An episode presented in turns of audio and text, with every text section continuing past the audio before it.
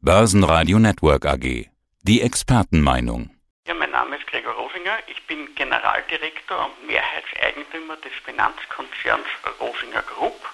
Wir sind ein Finanzkonzern, der langjährig etabliert ist und in den Geschäftsfeldern eigene Investments und hochspezielle Dienstleistungen, also Börsengänge begleiten wir im Markt aktiv ist. Ich selber bin seit 1985 dabei und habe in dieser Zeit weltweit 64 Unternehmen bisher an die Börse gebracht.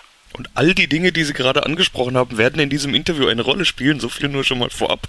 Aber beginnen möchte ich mit dem Thema Stimmung. Wir sprechen ja in den letzten Monaten oft über Optimismus, anziehende Konjunktur, gefühltes, baldiges Ende der Pandemie, ständig neue Rekorde an der Börse. Da wird es auch mal höchste Zeit, mal einen Gegenpart zu ergreifen und ein paar Negativargumente in den Ring zu werfen. Die österreichische Nationalbank tut genau das und vermeldet gerade, dass sie steigende systemische Risiken auf dem Immobilienmarkt sieht. Herr Herr Rosinger. Ist das für Sie ein Warnsignal? Wie schätzen Sie die Lage ein? Naja, es hat ja auch gestern oder vorgestern von der österreichischen Kontrollbank eben eine Meldung gegeben, wo man vor einer Überhitzung gewarnt hat. Man muss das sicher differenziert betrachten. Also das Thema ist, dass der Immobilienmarkt, es gibt Pros, es gibt Kontras. Sie wissen, eine Immobilie ist ein Wirtschaftsgut, das man nicht mitnehmen kann. Und ja, die Preise haben massiv angezogen. Wenn Sie sich die Preise in den letzten Jahren anschauen, bei österreichischen Einfamilienhäusern, bei österreichischen Wohnungen, dann haben die jährlich 4, 5 Prozent im Durchschnitt angezogen. Das ist natürlich eine ganze Menge und dieses Anziehen der Preise ist natürlich wesentlich stärker gewesen, als die Lohnsteigerungen waren. Und jetzt stellt sich natürlich dann die Frage, auch für eine österreichische Kontrollbank, auch für eine Nationalbank, wie können die Käufer das Ganze finanzieren?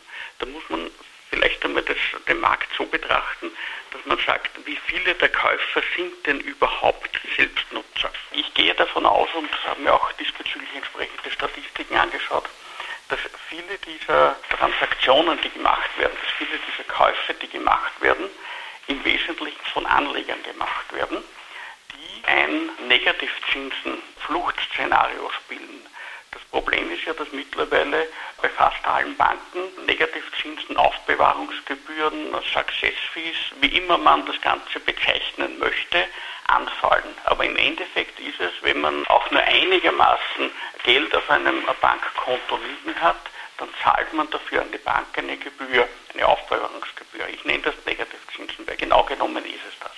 Weitergabe von den Negativzinsen, die ja auch die Europäische Zentralbank an die Banken entsprechend verrechnet. So, jetzt haben wir dieses Problem, dass viele davon eine Flucht in Assets angreifen. Da sind jetzt viele davon Anleger, die mit Unternehmensbeteiligungen nicht erfahren sind, die mit Aktien auch nicht unbedingt erfahren sind und für die ist die Immobilie eine Verlegenheitslösung. Die kaufen sich Immobilien vom Plan weg teilweise ganze Etagen von Zinshäusern, teilweise ganze Zinshäuser. Wenn die das vermieten werden, werden die vielleicht eine Vermietungsrendite von 1 bis 2 Prozent haben, wenn sie die Bewirtschaftungskosten abziehen, eine Rückstellung für irgendwelche Reparaturen oder dergleichen noch kalkulatorisch einpreisen, dann wäre das negativ, aber sie rechnen ja gar nicht damit. Sie gehen davon aus, dass in fünf Jahren, in vielleicht zehn Jahren irgendeinen anderen Dummen finden, der für diese Immobilie noch mehr zahlt. So, jetzt funktioniert das, solange die Zinsen negativ sind, beziehungsweise die Leitzinsen negativ sind und der Zinssatz, den der zahlt, gering ist oder ja großes Eigenkapital einsetzt oder nur Eigenkapital einsetzt. Solange funktioniert das, wenn es crasht, hat er mit seinem Eigenkapital einen Verlust gemacht, aber im Wesentlichen ist das etwas, was nicht auf die Bank durchschlägt. So, jetzt ist aber natürlich immer mehr in der letzten Zeit auch gehebelt worden. Das heißt, die haben einen Teil Eigenkapital eingesetzt und haben das dann noch mit mehr Fremdkapital gehebelt. Wenn in so einem Szenario der potenzielle Verkäufer nach drei, vier, fünf Jahren für sein Wohnungspaket keinen Käufer findet, dann kann passieren, dass das von ihm eingesetzte Eigenkapital nicht mehr ausreicht und ein etwaiger Verlust auf die Bank durchschlägt der Kredit faul wird. Sie werden jetzt sagen, naja, äh, Immobilien benötigt man immer. Ja, das ist richtig. Man benötigt natürlich Immobilien zum Wohnen. Man benötigt auch Immobilien für Infrastruktur. Aber man darf auch nicht außer Acht lassen, was wird gebaut.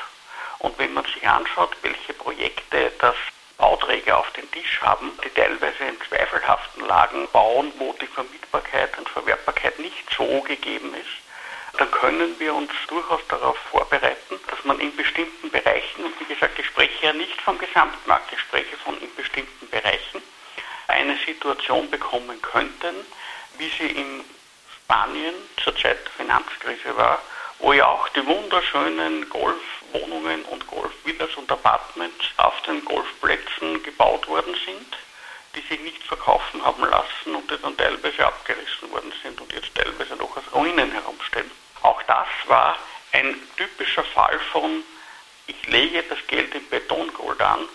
Naja, es war halt leider am falschen Platz. In Madrid hätte man die Wohnungen schon gebraucht man muss ja auch sagen, es gibt ja nach wie vor eine Pandemie. Also beim Thema Hotel, beim Thema Büro, Stichwort Homeoffice und so weiter, da wissen wir ja noch gar nicht, wie das ganz mal wird, beziehungsweise wir wissen ja nicht mehr, wie es mit der Pandemie wird. Gefühlt, ich hatte ja vorhin gesagt, gefühlt steht die kurz vorm Ende, aber die Delta-Variante macht sich breit, hat sich angefühlt, als wären wir schon über den Berg, aber es wird nach wie vor zu wenig geimpft. Jetzt kommt die Urlaubszeit, wir haben noch eine Fußball-EM, im Zuge derer Tausende nach England pilgern werden, äh, die Delta-Variante als Souvenir unter Umständen mit nach Hause bringen könnten. Wie groß ist die Bedrohung der Pandemie aus Ihrer Sicht noch?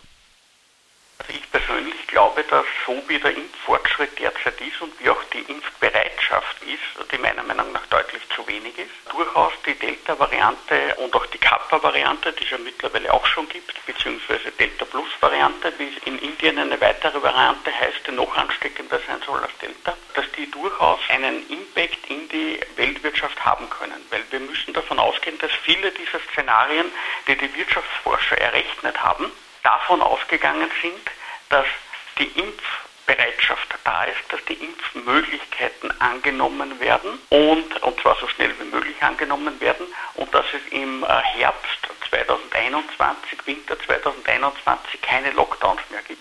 Im Gegenteil einen Nachholbedarf gibt. Die Leute haben Lust auf, auf Reisen, auf Urlaube, auf Gastronomie, auf Konsum und dergleichen. Das alles kann aber eine Delta-Variante zunichte machen. Wie wir jetzt gesehen haben, kann auch eine Millionenstadt wie zum Beispiel, wenn wir uns Portugal anschauen, ja abgeriegelt werden über einige Tage. Bei Lissabon waren es jetzt nur einige Tage, aber das kann natürlich auch äh, über einen längeren Zeitraum passieren. Und dann haben wir de facto wieder so einen Einfluss wie einen Lockdown. Auch wenn das nur regional ist, aber stellen wir uns vor, der Raum Wien mit dem Umland in Niederösterreich würde abgeriegelt werden, dann hätte man hier ein Drittel der Bevölkerung im Lockdown, natürlich mit einem entsprechenden 18 nur regionale Maßnahme heißen würde. Und das ist natürlich in allen anderen Ländern genauso. Und somit sehe ich die Delta-Variante sehr wohl noch als großes Szenario, die Kappa-Variante und auch verschiedene andere, die noch auftreten können. Man hört immer wieder, dass äh, mittlerweile viele den zweiten Impftermin verstreichen lassen und sagen, naja, brauchen wir nicht oder da fahren wir jetzt lieber in Urlaub und das holen wir irgendwann einmal nach. Und genau dieses Denken, diese Sorglosigkeit kann der Wirtschaft in den nächsten Monaten auf den Kopf fallen. Wenn wieder Lockdowns kommen müssen, wenn auch nur regional, aber das reicht, wenn das in einer wirtschaftlich starken Region ist. Ja, und dennoch, ich hatte ja vorhin gesagt, ich will mal ein paar Negativargumente in den Ring werfen. Dennoch begleiten Sie gerade wieder eine Firma an die Börse. Wir wollen gleich genauer über die Firma sprechen, aber erstmal die generelle Frage. Ist denn in so einem Umfeld überhaupt ein gutes Marktumfeld für Börsengänge? Ja, das Marktumfeld für Börsengänge ist derzeit sehr gut. Man muss sich ja vor Augen halten, es gibt die Negativzinsen, es gibt viel Liquidität im Markt, sei es bei institutionellen, also bei Fonds und dergleichen, wo natürlich auch viel Kapital zugeflossen ist, aus Furcht vor Negativzinsen und auf der anderen Seite natürlich auch aus Furcht vor Inflation, wobei ich dazu sagen muss, die Inflation wird meiner Meinung nach übertrieben. Die Inflationsfurcht wird geschürt von Immobilienmaklern, von Goldverkäufern, von Goldaktienbuschern und anderen teilweise seltsamen Gestalten. Also ich sehe die Inflation jetzt nicht als, langfristig nicht als das große Problem. Aber einen Veranlagungsdruck gibt es, weil natürlich keiner gerne die Negativverzinsung bezahlt. Und dadurch ist es natürlich sehr viel Geld an der Seitenlinie, das äh, darauf wartet, in den Markt zu kommen. Und wenn hier interessante Unternehmen mit einem interessanten Geschäftsmodell an die Börse kommen, dann wird es hier auch entsprechendes Interesse daran geben. interessante Unternehmen mit interessantem Geschäftsmodell. Ich hatte ja gerade schon gesagt, Sie haben ein solches gefunden, nämlich Focus Labs, geschrieben V-O-Q-U-Z, also eine Variante von Focus, spricht man aber Focus. Ein Softwarehersteller, nicht typisch Tech. Wir haben gestern kurz ein paar Sätze dazu gewechselt. Sie haben gesagt, nicht typisch Tech, denn die Kunden kommen aus dem Mittelstand.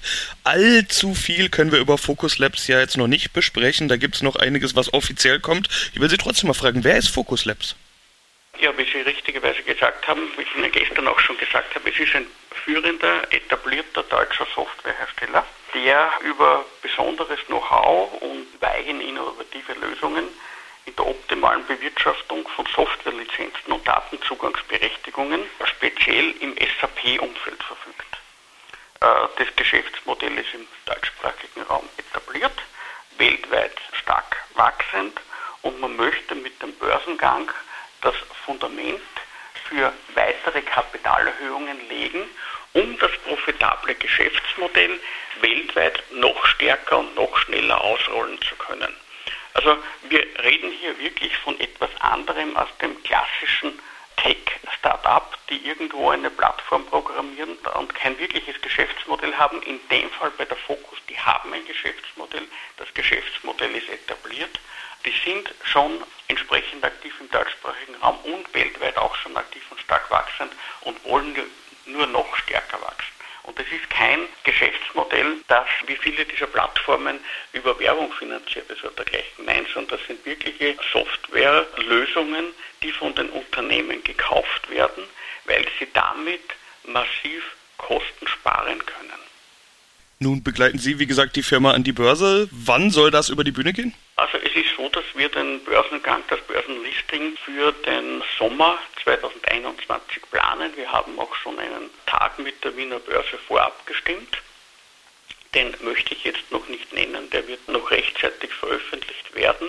Wenn an diesem Tag die Wiener Börse kein Software-Update oder ein Update ihrer Plattform Software macht, dann wird es dieser Tag sein und die Zukunft ist nicht allzu fern. Ja, das heißt, man kann gespannt sein, da kommt noch mit Sicherheit die eine oder andere Meldung. Die Frage ist nur wann. Herr Rosinger, dann sage ich soweit erstmal vielen Dank.